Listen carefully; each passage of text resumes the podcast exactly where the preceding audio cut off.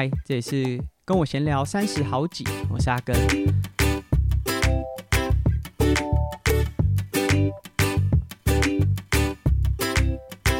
今天的节目呢是二零二三年第一个单集，那可能跟大部分的节目可能会分享很多比较正面，可能这一整年的目标啊，或者是比较有动力的内容不太一样。今天阿根想要稍微分享一下，在这过去一年，我自己自认是 可能近十年来最低潮的情境啊。那在这一年，我是靠什么样的方式度过？我自己觉得没有到百分之百的恢复，而且我甚至觉得是不太可能百分之百的恢复。但是在很多伙伴的帮助之下，那我自己也找到一些方法去克服。在今天节目正式开始之前呢，在十二月我们有一整个月的时间做了一些商品的竞标。我们在我自己的粉丝专业上面，把一些我自己可能用不到，但是可能很多人。非常喜欢，例如说，我们去 Cape Epic 所穿着的车队版的车衣，它是没有市售，那但是非常多人非常有兴趣。但是要说声抱歉，因为那就是我的尺寸，它是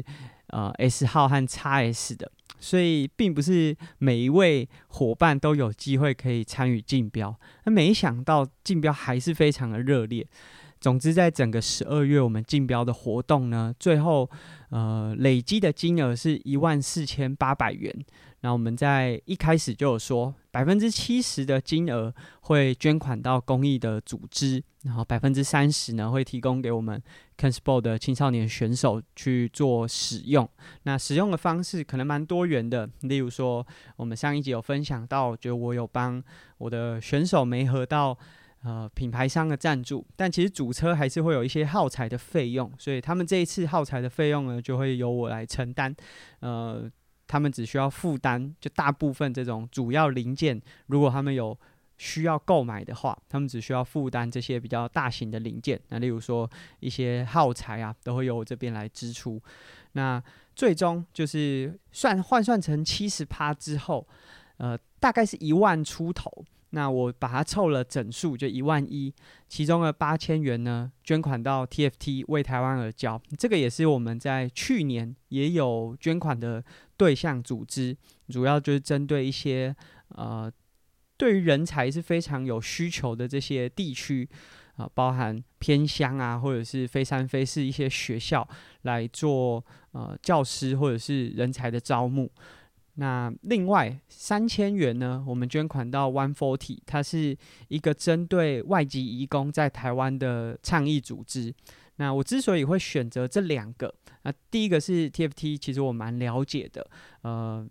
其实就我们上一集有说到，我有参与蛮多面试，TFT 也是我这过去大概一个半月很密集。有互动来来往，然后我甚至也到了台北的办公室进行了两次面试，还加上电话的访谈。其实我自己本来蛮期待说有机会可以加入他们的。那不过最后虽然不是被拒绝，他们是提供了另外一个工作的可能性，但是我觉得就是家庭因素的关系还在考量，呃，也没有完全呃回绝啦，但是还在跟家人讨论当中。那一来是我对这个组织蛮了解的，那去年也有捐款，然后我对他们在做的事情也非常呃有共感，所以这个八千元的金额呢，今年持续在 TFT 这个组织上面。那另外一个 One Forty 是针对移工，说真的，我身边没有太多的移工，扣除就是大家在彰化看到很多的工厂，他们真的会有蛮多使用移工的比例啦。那但是就是我自己最印象深刻的是，我们家小朋友出生的那个时候，报道者做了三集的内容，是在讲呃移工在台湾的婚育问题。就是移工在台湾其实有非常非常多的这些，无论是法规上或者是权益上是没有那么完整的，所以导致他们在台湾会遇到很多。呃，非常大的困境。那其中婚育就是一个很大的问题。嗯、我们不能保证说，就是外籍人士来到台湾工作期间，不会谈恋爱，不会结婚，不会有小朋友。但是目前的在这方面，对于外籍移工的法规是非常不友善的。我们自己可以想象，就我自己有很多的朋友会去澳洲。打工，借由这样子打工的方式，在国外，那甚至在那边，诶，最后也结婚了。其实，在国外这个是还蛮常发生的事情，但在台湾，移工在这个部分是遇到很多状况。那其实，在那三集的报道者的内容当中，就是我可能是刚好，就我那时候小朋友刚出生，感觉到自己是真的很幸运的。那我觉得，呃，刚好也听到 One Forty 这个组织，我不太确定他们有没有在。就是外籍移工在台湾婚育问题上，呃，这么关注，但因为这个组织主要就是针对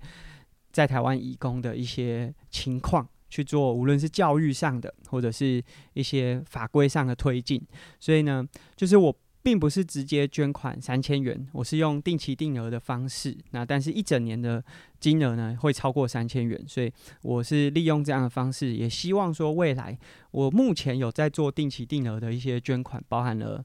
报道者，就我自己非常喜欢的一个媒体。接下来就是进入到今天的主题，今天的主题其实我在。二零二二年的最后一天，还做了一个短短的影片，然后去回顾这一整年做的事情。那其实说真的，做到的事情真的也是蛮多的。就例如说，我们累积了一百零八集的 Podcast 产出，就除了跟我闲聊，我们中间大概在九月，就我们小朋友刚出生的那时候，有停了大概一个月左右的时间。但是 Try to Go 三项玩不完那边五十二周，每周都有单集产生，那包含我自己也有子节目。所以就加总起来，就是有超过一百集的内容产出。那无论是演讲啊，或者是呃，我参与了一些活动，其实这一整年我还是做了很多事情。但我自己觉得，就是在这个一整年，其实是非常低潮的。那尤其是下半年，几乎呃，在整个心理状况上面都受到很大的冲击。那我想追根究底，这个最大的原因是。就我自己很重视的一个关系当中，我个人觉得非常不被珍惜。你说真的，我觉得我付出很多，然后不被珍惜，并不是第一次。就过去，无论是我可能协助的选手，或者是在工作场域上面，我们花了非常多的心思，然后很努力的在为对方着想，但不被珍惜，这个真的不是第一次。但我觉得这一次最大的原因就是我非常。在乎我跟这个人当事人的彼此之间的关系，然后我想，虽然说这是最大原因，但是呃，很多状况是一直叠加上来，它不是单一，就是刚刚讲的这一个事件触发之后，就造成我整个人荡到谷底。那其实说真的，我自己回顾最初的那个触发点，可能跟我从 specialize 离职有很大的关系，因为其实我自己。觉得就是在我到职的时候，就是我加入到公司的时候，其实是满怀期待的。就是我很期待说，诶，自己在一个新的呃身份，而且甚至这是一个很难得的机会。就是大部分的求职过程，其实都可能是一步一步、一步一步。那我是从一个外部的角色，然后甚至是以运动员这样子，就在。台湾的社会价值观里面是一个蛮特殊的存在。那进到一个完全不同的环境，而且又是外商，甚至是很多就算不是单车产业，就大家听到外商都会觉得是不容易的。那我自己是还蛮期待自己在这个工作上面可以有不一样的突破。但最终这个离职，也许可能跟外在环境有关系，但我觉得我自己内在也并没有。嗯，做得很好，所以最终这个离职的结果让我其实是有一些打击的。所以我一直到就是在去南非 Cape Epic 这个中间呢、说真的，就是借由参与赛事来转换自己的心情，然后希望借由这样子的方式呢，去呃转移焦点，然后希望说，哎，回来哦、如果完成了这场比赛之后啊，可以有不一样的分享产出，那也许我就可以从这个。感觉像是失败当中走出来，那但是就说真的，就这个状况其实并没有改善，而且除了我们刚才一开始讲的这个个人，我自己个人觉得很重视的这段关系当中不被珍惜，其实还有非常非常多，就感觉被用完即抛的那种状状态。所以这一连串的事件啊，大概就都发生在可能今年的四到六月这个期间吧。所以导致我那个状况整个一路走下坡。那其实我今天没有想要很细节的去分享那个谷底的感受，但我这一整年做了哪些尝试，最后让我觉得我可能有七成恢复到比较良好的心理状态。那我觉得这些裂痕是不会被填补起来的，就有点像是呃以前好像有一个寓言故事吧，就如果你生气一次，就在墙上钉一颗钉一根钉子，那不生气的时候再把它拔下来。钉子可能会不见，但是那个洞会在，所以我觉得我现在就是，也许钉子已经被我自己想尽办法的排除，但那些洞还是就是插在墙上。那我这一整年到底都做了什么？我觉得一开始我自己是想要借由一种转换全新的挑战的方式去转移那个焦点。那无论是我刚才讲说，可能去参与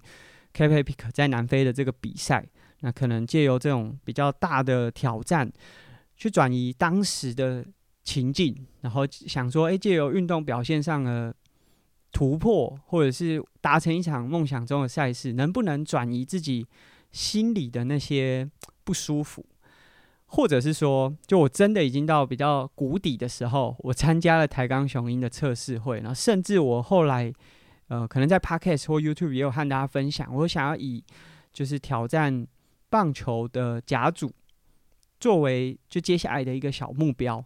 但是我觉得其实我说真的，我还是很喜欢棒球，但是那蛮大部分是想要逃避当时的状况。那当然，我觉得如果我有能力可以回到棒球场，其实对我自己来说，我也是很享受，而且很喜欢这项运动。但是说真的，非常困难，因为棒球不像 耐力运动。它是以个人为主体，它其实有很多团队的元素在里面。那以我离开球场那么久，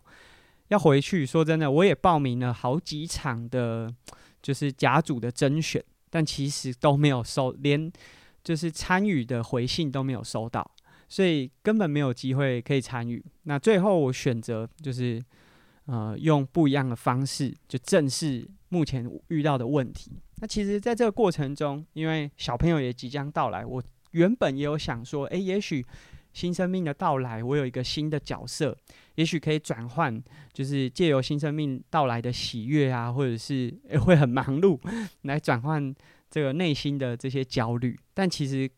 嗯，实际的状况是没有办法，就是我们当然在新生命到来时候的喜悦，它是没有办法掩盖我当时的心理的状况。所以我决定放慢脚步，然后我试出了我想要心理咨商的这个讯号。那很幸运的是，就是无论是我身边的伙伴，包含像我弟，我自己的弟弟是读心理相关的，他也提供我蛮多意见。那虽然说他最终提供了一些呃可能心理咨商的这些工作坊啊，或者是诊所，并不是在我这么方便的地点。那最终。我真的有找到适合的心理咨商师，到目前为止，我也进行了十次的心理咨商，就包含说，呃，可能在我状况比较差的时候，几乎是每周一次，然后进行了五次之后，智商师也觉得，诶，我的状况比较好转，然后可以不用那么密集，因为说真的，那个心理咨商的过程有点像是上课啦，就你每周知道有一个时间，所以他觉得，诶。如果状况比较好转，也许可以改成两周一次，甚至到现在是大概三周到一个月一次的这种频率。那我觉得这个真的对我有很大的帮助。那其实我觉得前阵子心理智商这个议题非常非常的敏感啊，但是我觉得我也不太想和大家分享，说我到底就在那个心理智商呃做了什么，或者是。获得什么，还是可以怎么做？我觉得，如果大家，就我觉得今天的单集，就是也许你跟我一样，目前正在经历一个低潮，嗯、呃，释出自己的低潮，其实是一件蛮重要的事情。就是我自己虽然经营了非常多的社群，但是我觉得我有别于很多不同的就是 KOL，很多 KOL 很希望可以永远让大家知道自己是最棒的那个状态。但是我想我自己就是很乐于分享低潮的这些情境。当然，如果可以赶快好转，没有人不希望自己处在比较好的这种情绪啊，或者是状态上。但是当我真的是低潮的时候，我不太会去隐瞒。那试出自己状况不好的这个资讯，其实真的愿意帮助你的人，其实真的蛮多的。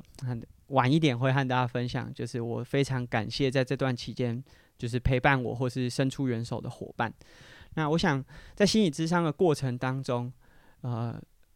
发现到，就我本来如果大家有在看我可能一年前的。Instagram，我指的是二零二一年以前呐、就是一年前的 Instagram，或者是很多的这些文字啊，会觉得说，哎、我好像蛮正面、蛮阳光的。但其实，在咨商的过程当中，就发现到说，我为什么会这么关注在，或者是在意在呃别人对我付出不珍惜这件事情上，其实跟我的自我认同有很大的关系。那不断的回溯啊，就发现到其实跟儿时经验有最大的影响。那我在很早之前，就第二季的时候，插班运动员有分享过我自己的家庭状况。那其实这个家庭状况，在咨商的过程，我发现带给我的影响比我自己想象的还要严重严重很多。但我觉得，就是我自己有很好的自我觉察，或者是。我自己因为家里出现了这样的状况，我不希望重蹈覆辙，所以其实，在发在发生我今年的这个低潮之前呢、我花了很多时间去，无论是收听节目或者是看文章，就借由这样的方式去避免自己成为我爸爸那样子的人。那我觉得就在这个过程当中也。不断提醒自己，当然，我有时候会觉得，为什么是我需要去承担这些，就是这么敏感的去承承担这些问题？但是，也因为我自己有发现，然后在低潮这段期间寻求了外界的协助，所以才真的发现到说，儿时的经验对人的影响真的非常的大。那我觉得，因为有很多是真的太 detail，我也。除了心理智商师或者是我太太之外，我甚至不太，甚至连我自己的嗯亲人，就血亲，我都不太想分享。但是我觉得有一个可以分享的，就是我自己很常有一个外人感，就是在日文里面有一个单字叫做“开井”，指的是就是你在一群人当中，但是你总是觉得自己好像是最外围，然后最不被重视的那个感觉。那在这个心理咨商的过程，因为这是大概这一两个礼拜，我们我跟咨商师在呃关注的一个焦点。那我觉得这个感觉对我来说是长久以来一直累积的。呃，我今年就二零二三年会出一本一本书，会有一本一本新书的出版。那我在新书的作者介绍啦，是二零一八年的时候就写好，所以不是在我很低潮的这个情况。我当时这个作者的简介是写说，棒球圈觉得我是书呆子，铁人选手觉得我只会骑自行车，写书的时候被称为运动员，当教练的时候又被说是网红。就这一段叙述，其实是我在大概二零一八年、二零一九年有一个就是很强大的感受，就是我觉得，就我像我从非科班走进科班的棒球。棒球圈的这些选手，就我自己的同才、同学，或者是大一届、小一届的学长学弟，会觉得说：“那、你就是一个读书读一读，跑来打棒球，然后好像看很多书的书呆子。”那当我开始从事铁人三项的选手的时候，他们又觉得说我在以前都只会骑自行车，所以其实不算铁人选手。那当我开始写书，或者是像专栏啊，有开始产出的时候，诶，外部又会觉得说，诶，我就是运动员，真的会写文章吗？真的可以产出吗？然后当我真真的在做教学和指导的时候，很多外部的人又觉得你就是个网红。那我为什么会有这样子的这些想法和看法？一来是刚才讲的自我认同，二来是儿时的经验。就是当我和智商师讨论到我的那种外人感的时候，他说就是要我回想儿时的状况。我忽然想到，就是我从国小开始，就是因为随父母就读，我都不算是在自己的学区读书，那可能都是要跟着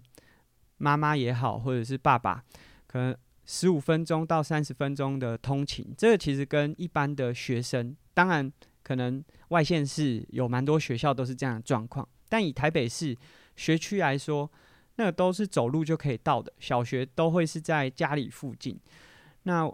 我一二年级读了一间学校，三四年级转到另外一间学校，五六年级又转到另外一间学校，导致我在这个学龄期间啊，其实根本没有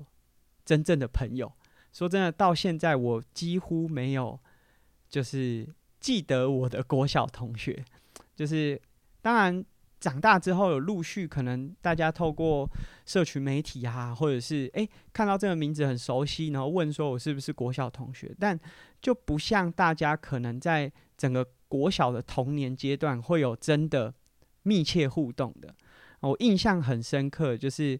我小学四年级的时候就准备要分班了，其实我已经知道我那时候要转学了，那时候跟同学出去玩，那是我。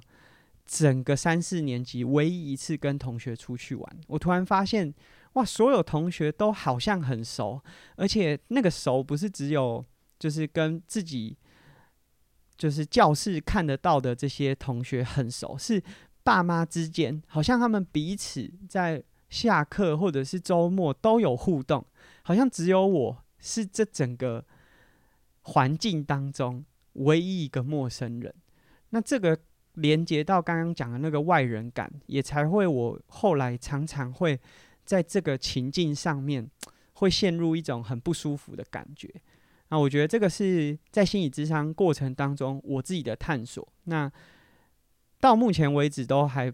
持续在进行中。那我也希望说，借由这样子的方式，我不知道可不可以帮我自己找到，嗯，恢复到非常好的状态。但其实我觉得，这个心理智商过程当中最棒的事情，就是因为我现在有自己的小朋友了。也许就过去那些就儿时的经验啊，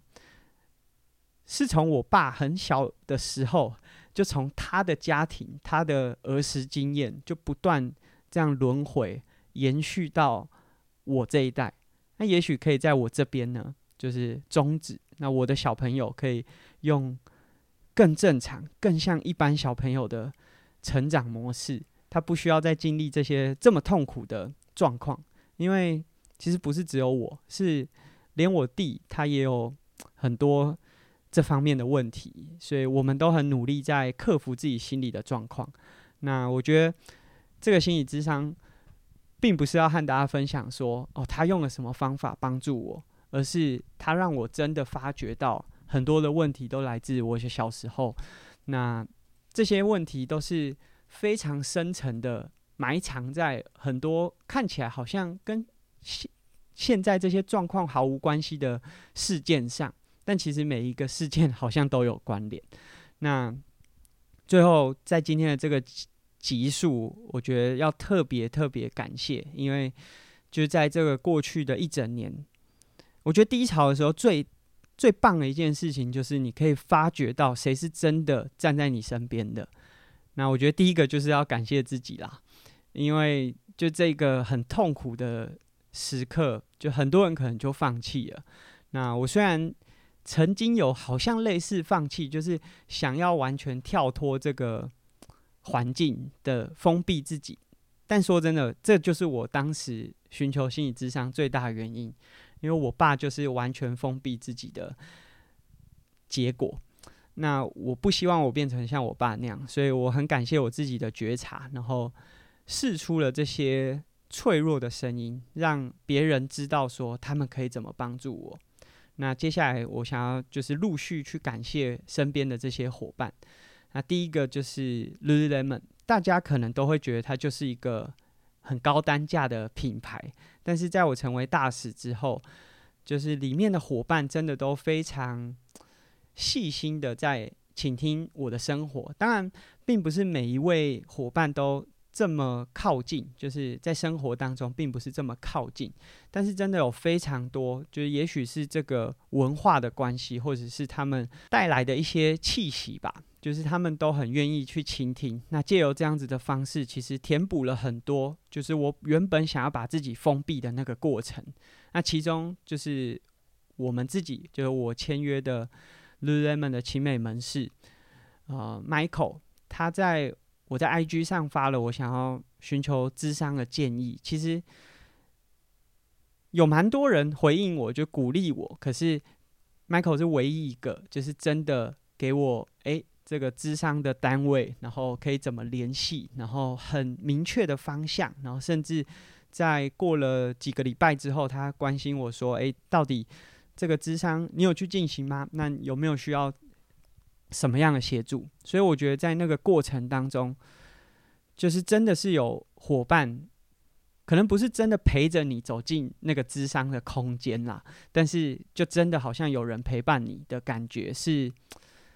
嗯，对我来说很重要的，因为就是在我最状况最差的那个过程当中，其实是真的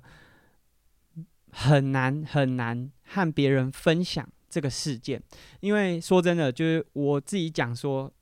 最关键的那个触发点的当事人，其实是我很难去跟每个人分享的，因为可能有太多的连结了。就是我对这个关系是非常重视，也因为很重视，所以他跟我生活当中的非常多人都有连结性，所以我很难去跟去跟人直接讲出来。那当 Michael 给我这个建议的时候，他也没有问我说我到底就这个触发点啊，可能问得很细，但是他所给我的每个建议都非常的实质，然后对我非常有帮助。那再来就是听众。就是我自己的节目啊，试出了这么多负面的资讯，我很感谢大家。如果你到现在还在听，很感谢大家在一整年的开始就愿意消化这么多负面的内容。那包含在过去可能整个第二季的后半段吧，其实都试出很多不舒服的感受。包含我自己讲说，三分见面三分情。没见面十分赌烂的那一集，其实也是某种程度呈现出了当时就是可能我离某些人开始稍微有一点点距离，这个距离并不是交流上的距离，单纯是地缘上的距离，所以开始好像被忽略，然后被忽视。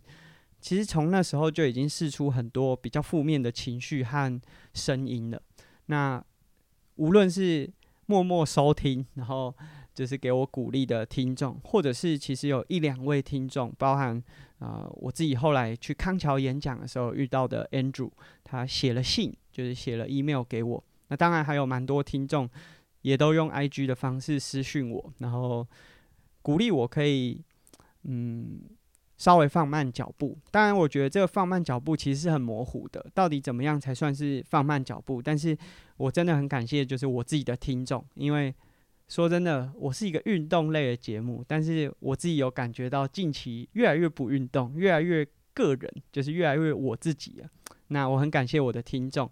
就是无论是有没有用文字的回馈，用声音的回馈给我，但是谢谢大家的陪伴。然后我觉得很特别的是，推着我前进的厂商们，就虽然说我前阵子说要转职，然后离开这个产业的过程当中，真的是有一度觉得就完全放掉不想做了。但是我身边的这些厂商们，虽然我不太确定他们有没有在听我的 podcast，但是其实我想从社群上可能都可以感受出我的那个低落的感觉。那这些厂商呢，真的很可爱。他们是就好像常常会主动的提出一些诶可以合作的方向和可能，有点像推着我前进。那虽然说刚才说放慢脚步，但是这种推着我前进的那种动力，会让我知道说，诶，即便我状况是不好的，但我还是可以慢慢的一步一步的走，那还是会往前进。所以我也很感谢这些厂商，就是他们真的，嗯，已经不止不仅止于商业合作，就是在日常生活当中都非常的密切。那我想，就是在工作过程当中可以累积这么多。呃，这样子的伙伴是很难能可贵的，因为人家都说职场没有朋友嘛，更何况我们甚至不是同一间公司的，他们是我的合作对象，我是每次寄发票跟他们请款的，但是我真的很感谢这些厂商这样推着我前进，然后最后我要感谢的就是我的太太，因为就其实我自己想要去看心理智商的那个过程，其实有一个很犹豫的点，就是我到底要不要跟太太讲。他会不会因为这样担心我，然后产生其他很负面的情绪？那其实我很感谢他，都是听我讲，然后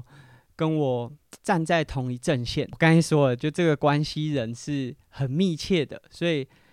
他也会知道，就很多状况，就我太太也会知道很多状况。那我太太真的是更胜血亲的家人，因为。就很多事情，我根本没有办法跟我妈讲。就是我虽然以我妈来说，是我现在可能最关心我的血亲了，但是即便我跟我妈说，哦，我最近有在做心理智商，她可能无论是肢体语言表现出来，或是言语表现出来的那种感觉，说真的，跟我太太都有很大很大的差异，所以。我非常感谢我太太在这段期间，我觉得消化我的那些情绪是很辛苦的，这也是我为什么感谢我的听众最大的原因。在这段期间，她还要当一个妈妈，那个过程其实是很辛苦，尤其是我们都还在学习怎么当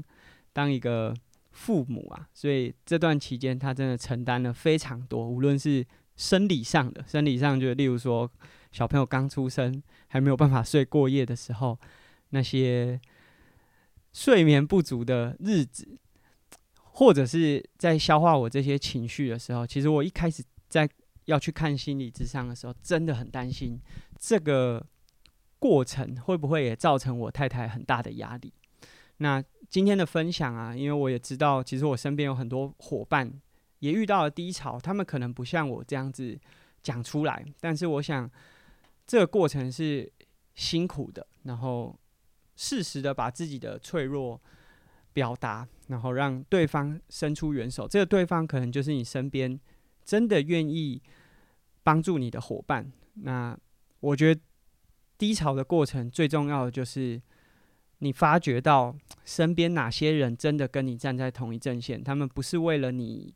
可能有多好的工作表现，或者是未来可以从你这里获得多少。他们是真的就单纯只是想帮助你。那时间真的会带走很多人，但是留下来的那些人真的需要好好的珍惜。再过可能不到两三周的时间，就会是农历年。那农历年过后，我可能就是真的要很认真的找我接下来的下一份工作，就是生活会有很多的改变。然后很感谢所有的听众。然后在新的一年呢，就是。如果大家真的遇到了低潮的话，如果你愿意分享的话，我很愿意听。那在这边非常感谢所有的听众，感谢自己，也感谢我们刚才所提到的所有伙伴。那我们今天的节目就到这边，希望下集可以带给大家一些正面一点的能量。那我们下集见喽，拜拜。